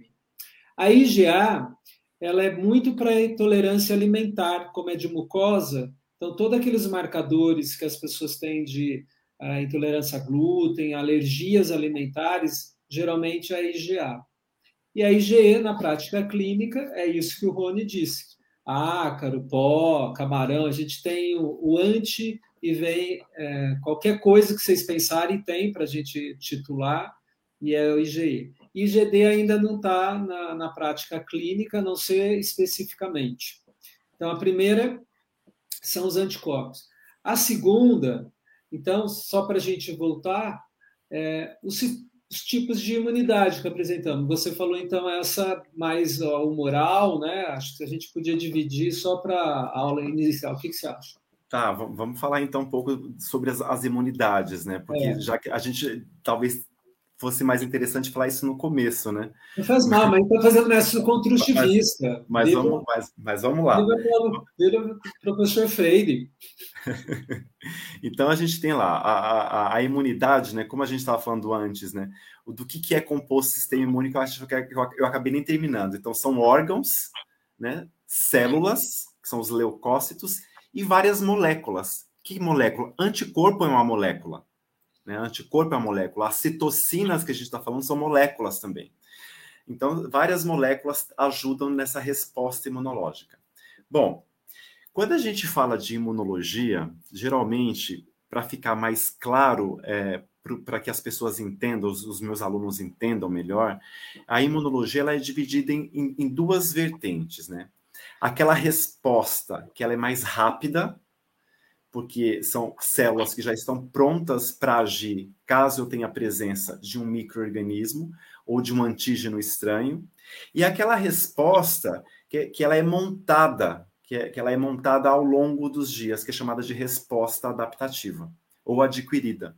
Então, a resposta imunológica ou imunidade, ela é dividida em resposta imune é, inata, e essa inata, por que, que é inato? Porque é mais rápido, e resposta adaptativa, que essa adaptativa ela demora alguns dias para ela acontecer. Na inata, o que, que a gente tem acontecendo na resposta imune inata, né? Eu já falei da, do, do nome de uma célula, que é o macrófago, né? Na inflamação, por exemplo, uma, eu tenho lá os macrófagos que são os residentes. Residentes porque eles moram em determinados tecidos. Essas células, elas acabam fazendo o quê? Que eu já falei, né? Elas secretam coisas e recrutam outras células. E quando eu tenho esse recrutamento de outras células, as primeiras células que chegam são células da resposta imune inata. Então eu tenho, por exemplo, quem que vai chegar ali? O primeirão que chega é o neutrófilo. E por que, que ele é o primeiro que chega? Porque é o que tem mais no nosso sangue. Então, neutrófilo também é uma célula imunológica, é um glóbulo branco. Então, neutrófilo chega, aí chega monócito. Monócito é uma outra célula que vai se diferenciar em macrófago, ela vira macrófago. E essas células, ambas as células, fazem o processo de fagocitose. Eu acho que muitos de vocês já devem ter ouvido esse termo, fagocitose, na escola. E o que, que significa isso, né? É quando essas células, que são chamadas de células fagocitárias, projetam a sua membrana plasmática, né? Lembra? Célula, membrana, citoplasma e núcleo. O macrófago e o neutrófilo, sendo células fagocitárias, elas projetam a membrana e envolve aquele microorganismo e puxa para dentro. E quando isso é puxado para dentro da célula, existem mecanismos no meio da célula, são mecanismos intracelulares, que levam à morte daquele microorganismo. E isso é muito rápido, por quê? Porque eu preciso ter algumas células já trabalhando quando eu tenho o começo da infecção, o início do patógeno ali. Então, isso é inato. Além dessas células que trabalham de maneira mais rápida, eu também tenho proteínas que estão no sangue. Essas proteínas são chamadas de proteínas do sistema complemento. Essas proteínas, lembra na inflamação que eu tenho um inchaço? Né? Lembra? Ah, por quê? Porque tem, por que, que incha? Porque tem extravasamento de plasma. Esse plasma, ele é rico em proteínas. Esse plasma rico em proteínas, muitas dessas proteínas são chamadas de proteínas do sistema complemento. E essas proteínas, é uma, é, é não vou falar delas agora, que, que é uma aula de quatro horas aulas, tem muita coisa, mas resumindo, bem resumido, elas vão no microorganismo e fazem buraquinhos no microorganismo. E esses buraquinhos vão deixando aquela célula bacteriana, por exemplo, inviável. Então a célula não consegue é, sobreviver porque ela está o quê? Cheia de buraquinhos. Mas aí, logicamente, é, é, é, se vocês quiserem saber um pouco mais sobre o sistema complemento, eu tenho um canal no YouTube que lá eu tenho várias aulas explicando, tem o meu curso completo de imunologia lá, inclusive tem a aula de sistema complemento. Então, então, Deixa eu só aproveitar e dar alguns avisos, então, já. Esse canal do, do é, é, é, é, aberto, então por isso que nós estamos apoiando. Está é, tá aí no feed de vocês. Ele, ele pode, se der tempo, contar, mas é muito bom para todo mundo que queira aprender. Obviamente é para universitários, mas numa linguagem igual a gente está vendo aqui do Rony. É fantástico. Então, na próxima semana, a gente vai, vai receber aqui o Cláudio Toy, é um urologista. Ele vai vir falar sobre a saúde do homem e um pouco também de como é a comunicação da relação médico e paciente. Quanto que a gente informa e quanto que o paciente entende, né? Que aquilo que explicamos. Ele é o chefe da urologia do Hospital Ipiranga e vai contar a pesquisa que ele está fazendo sobre a, a literacia em saúde, né? Como que isso que o Rony é um desafio para todos nós, o tanto que a gente sabe e a gente e é muito difícil e a ciência pode ser falada de, e contada de alguma de uma maneira mais simples para que a gente, sabendo melhor, todos vocês e, e as perguntas, é, a gente possa fazer escolha melhor. É sempre essa questão. Os outros avisos para quem precisa de certificado ou quiser participar mais do canal Informação Cura da BMPP, estão os links tanto no WhatsApp, os podcasts no Spotify e no o canal do YouTube que vai para lá. O Rony hoje, então, está falando que a gente tem uma, uma resposta imune que é mais rápida, que são as barreiras. Tem essa da IgG, das imunoglobulinas, que vem e de uma certa eficiência. Ele trouxe a questão do complemento, mas ele falou das células T, que produzem aquelas citocinas, aqueles fatores, e os macrófagos, que também estão por ali, que entram no vaso, que ele explicou, que vai dar reação inflamatória. E tudo isso tem um nome, e aí agora a gente vai caminhando para o final, para o Rony resumindo. Deixa eu só finalizar a parte da, da inata e adaptativa. Isso mesmo. Ah, é isso mesmo. Então tá. Então, na inata são esses fatores mais rápidos, né? Como os macrófagos, sistema complemento, os neutrófilos. E na resposta imune adaptativa, como ela é mais lenta, então ela acaba sendo um pouco mais direcionada e mais, mais funcional. Então, nessa resposta adaptativa é que nós vamos recrutar, então, os, as células B e as células T para que elas consigam direcionar aquela resposta de maneira mais específica. Porque quando a gente fala de resposta imuninata, por exemplo, o mesmo macrófago, ele pode fagocitar diferentes tipos de bactérias, bactérias. A gente tem uma, uma, uma quantidade grande de bactérias patogênicas também. Então, um macrófago fagocita, come, né, várias bactérias. Isso é o quê? Inato. E na resposta adaptativa, como por exemplo, a, a, a construção dos anticorpos, os anticorpos são extremamente específicos. Então, o anticorpo que vai ligar numa bactéria não liga na outra. E, e, assim vai. A célula T, que é específica de uma resposta bacteriana ou viral para aquele vírus, vai ser específico para aquele vírus, não vai servir para os outros. Então, por isso que toda vez que a gente fica doente com doenças diferentes, a gente segue esse mesmo padrão primeiro a resposta imune inata, que é a mais rápida, para tentar dar uma segurada na infecção, e depois o nosso sistema passa a desenvolver fatores mais específicos, mais direcionados para aquele microorganismo, para matá-lo de maneira mais eficiente. Então, basicamente, é essa a diferença. E é, não, é, não é só isso, né? Mas para a gente deixar que, que o tempo também está acabando, para a gente direcionar. Rony, perfeita essa frase, parabéns. Na realidade, o Rony está a aula que ele deu aqui para nós é uma, é uma honra e um privilégio. E é isso que a gente viu, por exemplo, na Covid, no teste da, de, dos, algumas pessoas têm essa resposta de memória, que é o IgG. Então, tem gente que tá com, tomou vacina e tem IgG positivo, ou seja, já estou com a imunidade contra a Covid, e algumas pessoas tomaram a vacina e não está com a IgG positivo porque tem essa outra resposta imune, que é das células T, que a gente não está conseguindo, no, no, ponto de vista do uh, coletivo, a gente falar que a pessoa tem. Então, quem está fazendo teste sorológico pós-Covid e viu que GG está positivo, nota 10. Tomou vacina e está negativo, não significa que não está imune. Tem outra resposta aí, mas é, é importante fazer talvez doses de reforços e acompanhar. O Rony trouxe que para a gente, e acho que para encerrar, é, é, que está ligado com vasos. Mas a gente liga com várias células agora, os leucócitos que você trouxe naquela base do hemograma, tem uhum. receptores de vários neurotransmissores agora de, de dopamina, nora, noradrenalina, de, de, é, de todas as moléculas que atuam na nossa saúde mental. Se você puder falar rapidinho. Então, é que, é que então, vamos falar, né? Com relação a, a, ao estresse, né? Basicamente, né? Que a gente gera é esses problemas imunológicos. Porque o estresse também, assim como a inflamação, né, a gente tem o estresse agudo e o estresse crônico, né? O estresse agudo, ele até é algo que é benéfico para a gente, porque vai deixar a gente alerta, né? Aumenta batimento cardíaco, a gente fica mais excitado, você tem aumento limiar de dor. Então, por quê? Você secreta substâncias na tua corrente sanguínea para te, te preparar para fuga ou.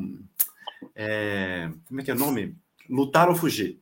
Né? Então, o estresse agudo te proporciona isso. E isso é comandado pelo hipotálamo, né? que ele secreta substâncias e vão atingir outros órgãos, como, por exemplo, a suprarrenal, produzindo lá a noradrenalina ou a, ou a adrenalina. Já o estresse crônico, ele já ele é imunossupressor. Por quê? Né? Porque essa constância desse estresse, ele faz com que a gente libere os, os, glico, os glicocorticoides, em humanos é o cortisol, em camundongo é a corticosterona, e isso acaba afetando a resposta imunológica. Para você ter uma resposta mais eficiente, por exemplo, é melhor que você tenha uma resposta mais inflamatória. E aí você pega as células, que são chamadas de células TH1, né, da célula T, ela é dividida em vários tipos de células T. Dentre elas tem essa TH1 que ela é mais importante e mais funcional para resolver o problema. E no estresse crônico, existem estudos mostrando que você tem uma diminuição dessa resposta TH1 e você tende para uma resposta mais TH2, que é uma resposta que não resolve tanto assim. Então, o estresse, conforme você vai ficando é, é, é, estressado, e se isso é, acaba atrapalhando a sua vida ao longo dos dias, essa cronicidade do estresse, ela não é, não é bacana. O estresse agudo é, é legal. Estou aqui, por exemplo, né? De repente, olha aqui, ó, pro lado está entrando um leão aqui em casa. Aí você fica super estressado. O que, que, que, o que começa a acontecer? O seu cérebro liberam coisas justamente para você lutar ou fugir. E isso é benéfico para a manutenção do seu próprio corpo. Então, isso é legal. Agora, o grande problema é quando a gente está envolvido nesse estresse e aí você não resolve aquele estresse e esse estresse sempre tem aquele gatilho constante diário, né? E a partir daí, esses glicocorticoides todos vão, vão agindo no sistema imunológico, você vai ficando imunossuprimido, células vão morrendo, então você tem que cuidar da tua cabeça, né? Tem que cuidar disso, dessa parte emocional, para você ver por que, que eu tô desse jeito se eu estou desse jeito, tem algum motivo. Eu consigo trabalhar? Se não consegue trabalhar sozinho, procura um profissional, porque é importante para manter a imunidade boa também. É que a gente é um organismo único, né? E esse organismo ele tem que funcionar bem como um todo. Então não é tomando lá o reduxão zinco que, que a minha que a minha resposta imunológica vai estar tá boa e está tudo certo. Não. Então a gente tem que cuidar de tudo como um, de, de, todo o meu corpo como um todo, da alimentação, do sono, da atividade física, do tipo de pensamento que você está tendo, dos estresses que você passa, que você consegue resolver, não consegue resolver, e por aí vai. Isso também explica cada vez mais para nós todos por que, que algumas doenças, por exemplo, autoimune, às vezes têm melhoras e pioras, né? O que a gente chama de remissão às vezes toma mais sol, melhora, às vezes dorme mal, piora. Então, é, o tipo de alimento são essas relações da imunidade com as nossas células, então que a gente tem essas interfaces e que o sistema o sistema imunológico ele é codificado para integrar a gente, mas tudo aquilo que desintegra de alguma maneira, que, de, como o Rony falou, que vai trazendo é, poluição excessiva na nossa uhum. vida, inclusive maus pensamentos. Isso hoje é visto dentro da. Cada vez mais é, é, é, é científico, né? não é mais. A Tia Ivone fez uma, uma, uma pergunta. Ela é minha tia, uma tia professora universitária aposentada. Obrigado, Habib, pela presença. Para quem tem bronquiectasia, para quem não sabe, bronquiectasia é quem tem bronquite crônica, os broncos ficam meio tortos, meio não funcionando direito. É correto tomar anti-inflamatório antes de viajar e durante a viagem? Pode deixar que eu te ajudo também. Então, eu vou, fazer, eu vou dar uma de Glória Pires aqui. Não sou apto a responder essa pergunta. É, na realidade, acho que é importante você. A gente falou que toda mucosa tem uma célula imunológica específica, né? O, o cérebro, o fígado, né? acho que, que é o que você falou de barreira, não é verdade, Rony? Sim, sim. As nossas e... células, sim, pode continuar. Não, então, isso que ele falou. A gente, né, para quem tem bronquiectasia, é, Tivone, e para quem tem bronquite, é, lembra, a gente tem essa medicação que você colocou aqui, é, que é um, um anti-inflamatório, que é específico para a mucosa do pulmão, que é a bombinha, que deve ser utilizado em tese sem pausas no período ou diurno ou noturno, dependendo para quem tem. Então, para quem vai viajar é, ou, ou durante a viagem, é uma medicação que tem pouco efeito na hora. O anti-inflamatório ele tem a ver de você usar mais continuamente. Então, quem usa bombinha só de vez em quando não está sob tratamento. O tratamento de bombinha tem um ciclo, ou você usa 30 dias, naqueles períodos que, como o Rony falou, você está mais seco, está mais poluído aqui em São Paulo, você está mais alérgico, tem que evitar que entre na resposta alérgica, porque é a alergia que vai destruindo nossos brônquios e deixando a gente menos competente. É, Rony, a gente está chegando ao fim. Gostaria muito que você você, como cientista, professor universitário, está criando uma geração de novos profissionais para o nosso Brasil, né? Uhum. Desenvolve uma ciência integrada com a qualidade ética, moral, está disponibilizando o seu conhecimento nesse canal. Qual é a sua mensagem para todos nós, para esse momento que a gente está vivendo? E o que, que você gostaria que as pessoas soubessem mais? Bom, eu acho que a mensagem, agora você me pegou. Eu acho que a gente tem que, a gente tem que, que cada vez mais é, procurar é, fontes de, de informação que sejam fidedignas. Vá na fonte certa para que você tenha aquela informação de maneira correta, porque hoje em dia a gente está com uma quantidade muito grande de notícias falsas, né? notícias mentirosas que são feitas justamente para criar essa confusão que a gente está tendo no mundo, né? no Brasil e no mundo. Então, eu acho basicamente isso, que nós temos que nos informar né? Na, na, nas pessoas que são sérias, que seguem a ciência, e, e a partir daí tomar atitudes de acordo com a ética, né? E de acordo com seus princípios. Então, eu acho que é basicamente isso. E tentar levar uma vida um pouco mais tranquila, né, gente? Porque a gente vive num mundo que é tão cheio de, de, de adversidades, e se a gente não cuida do eu, do, do, da gente, do nosso psicológico, isso acaba afetando outras áreas também. Né? Então, eu acho muito importante a gente passar a, a, se conhecer um pouco mais. A gente fala que a gente se conhece, mas a gente não se conhece nada, a gente não sabe nada do que, por que, que a gente faz determinadas coisas. E aí, se você vai numa conversa com um amigo um pouco mais a fundo, você pergunta por que, que você tem essa reação? Ah, não sei, eu sempre tive essa reação desse jeito, uma reação bruta, por exemplo. Ah, porque eu sou assim. Não, você pode reavaliar a tua, a tua reação de acordo com aquilo. Então, porque o outro você não vai conseguir mexer mesmo, né? O outro é outro, o outro ele muda se ele quiser. Então, o que você pode fazer é mudar a sua atitude frente àquilo que você está recebendo.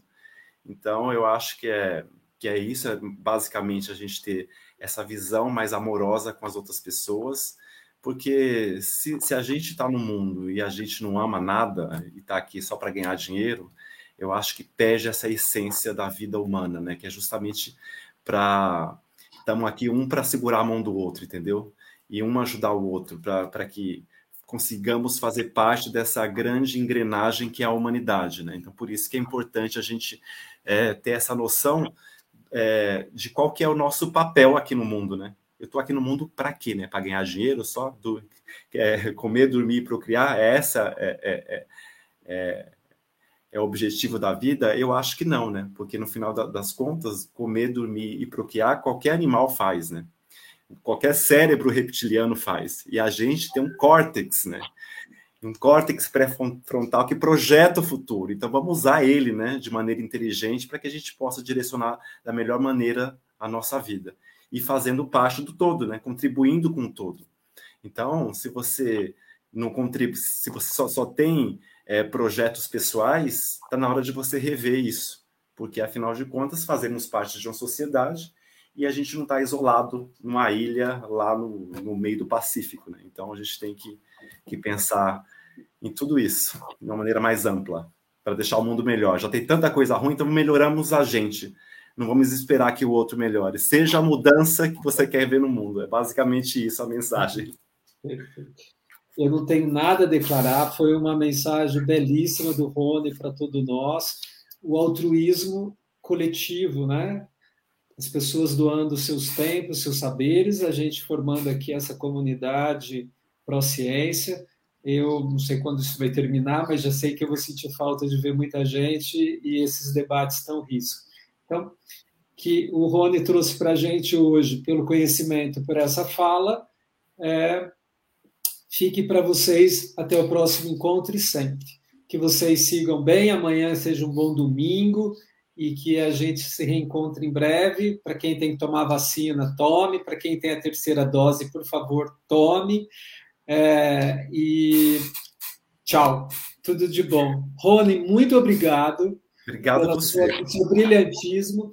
Eu lembrei aqui que quando eu entrei na faculdade de medicina, a gente estudava complemento e imunoglobulina, né? Foi uma da é. área que mais as pessoas têm que saber, o médico tem que saber, né? A tua área de pesquisa.